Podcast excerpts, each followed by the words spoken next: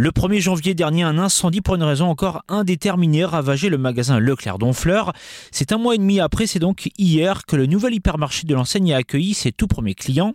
Il est situé à quelques centaines de mètres de l'ancien avenue de Normandie en face du village des Marques. Forcément un moment important pour euh, Patrick Drouillot et ses équipes qui ont réussi leur pari, à savoir remplir un hypermarché très rapidement.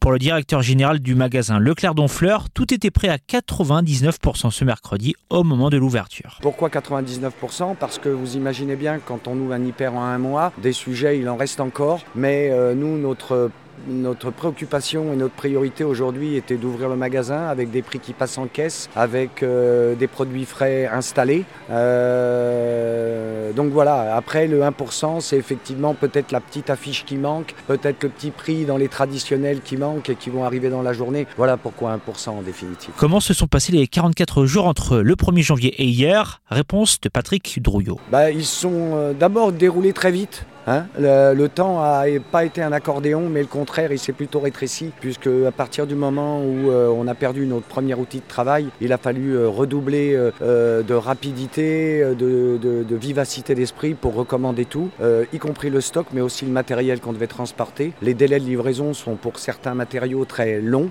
tout ce qui est technique, les balances et autres. Donc ben, on n'a encore reçu que du matériel que hier, notamment en boucherie. Donc vous voyez, euh, j'ai les cinq bouchers qui ont redoublé, qui ont travaillé tard hier soir pour euh, ces produits frais. Le nouveau Leclerc d'Honfleur compte 150 salariés, soit 15 de plus que dans l'ancien magasin.